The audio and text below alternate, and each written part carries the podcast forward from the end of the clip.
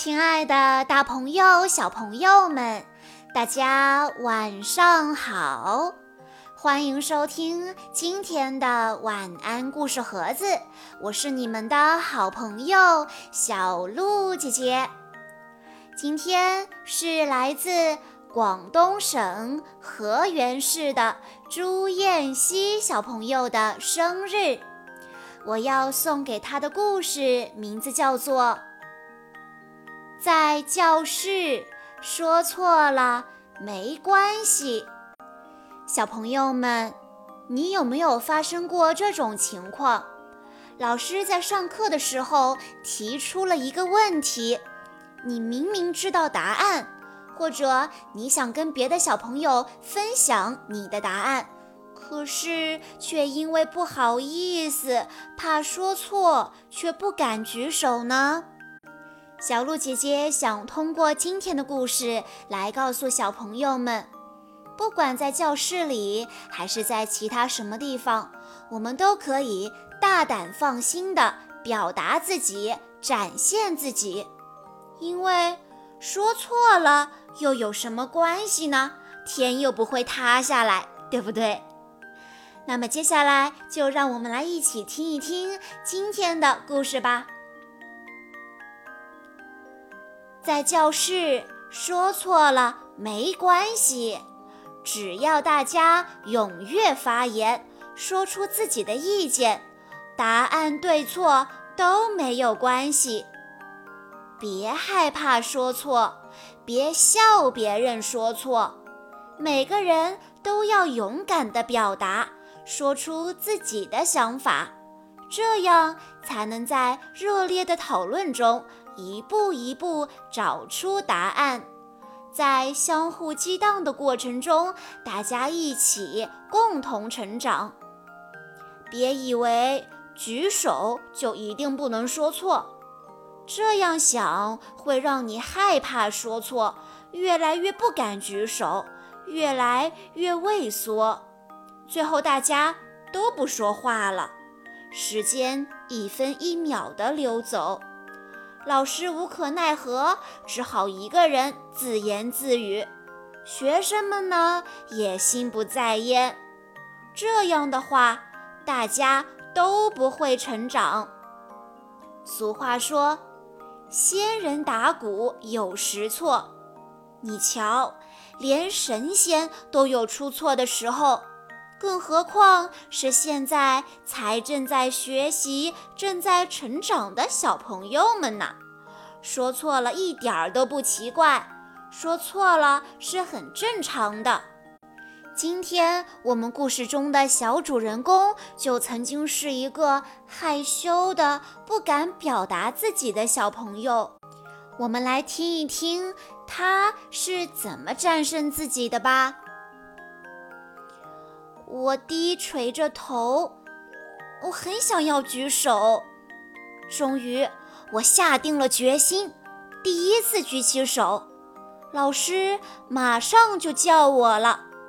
我的心脏扑通扑通，身体热烘烘，一站起来，脑子突然一片空白，结结巴巴的说了些什么，我自己都听不懂，稀里糊涂的，莫名其妙的，只好坐下了。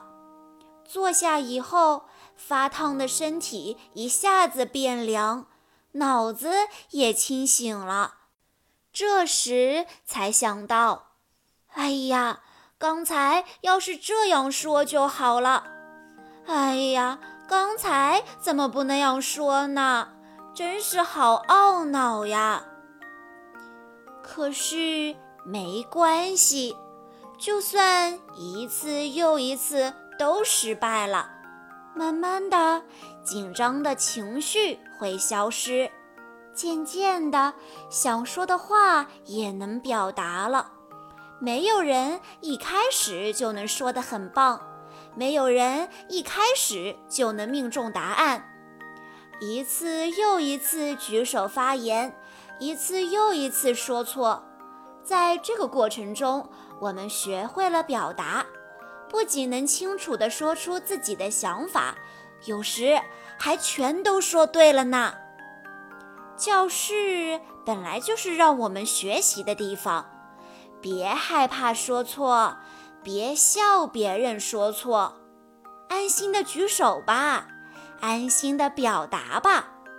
说错了，不会有人笑你。不会有人瞧不起你，更不会有人生气骂你。相反，说错了才有机会帮你纠正呀。当你怎么都想不通的时候，老师更会绞尽脑汁的来教你。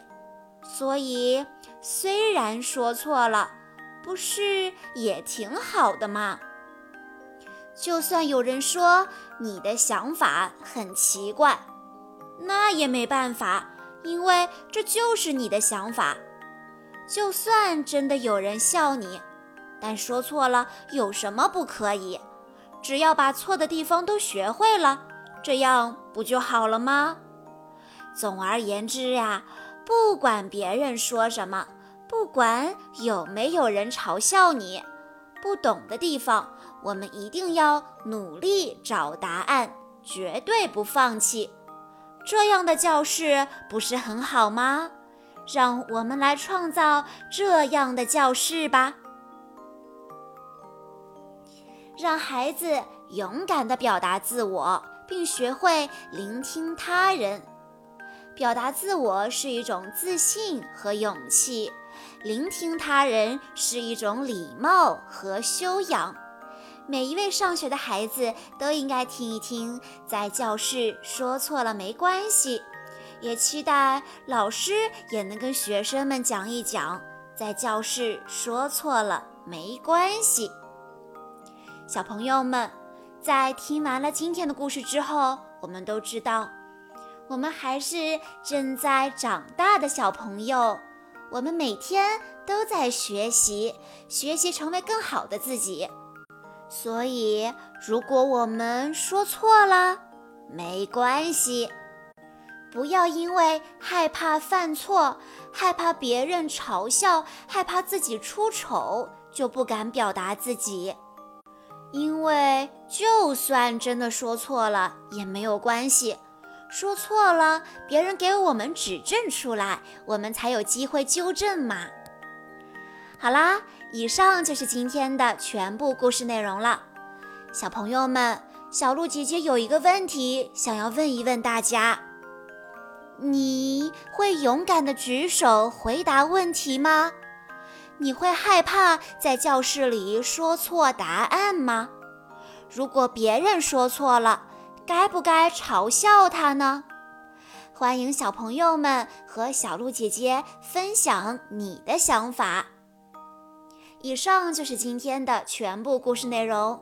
在故事的最后，朱燕西小朋友的爸爸妈妈想对他说：“爸爸妈妈永远都是爱你的，对弟弟的爱与对你的爱是一样的。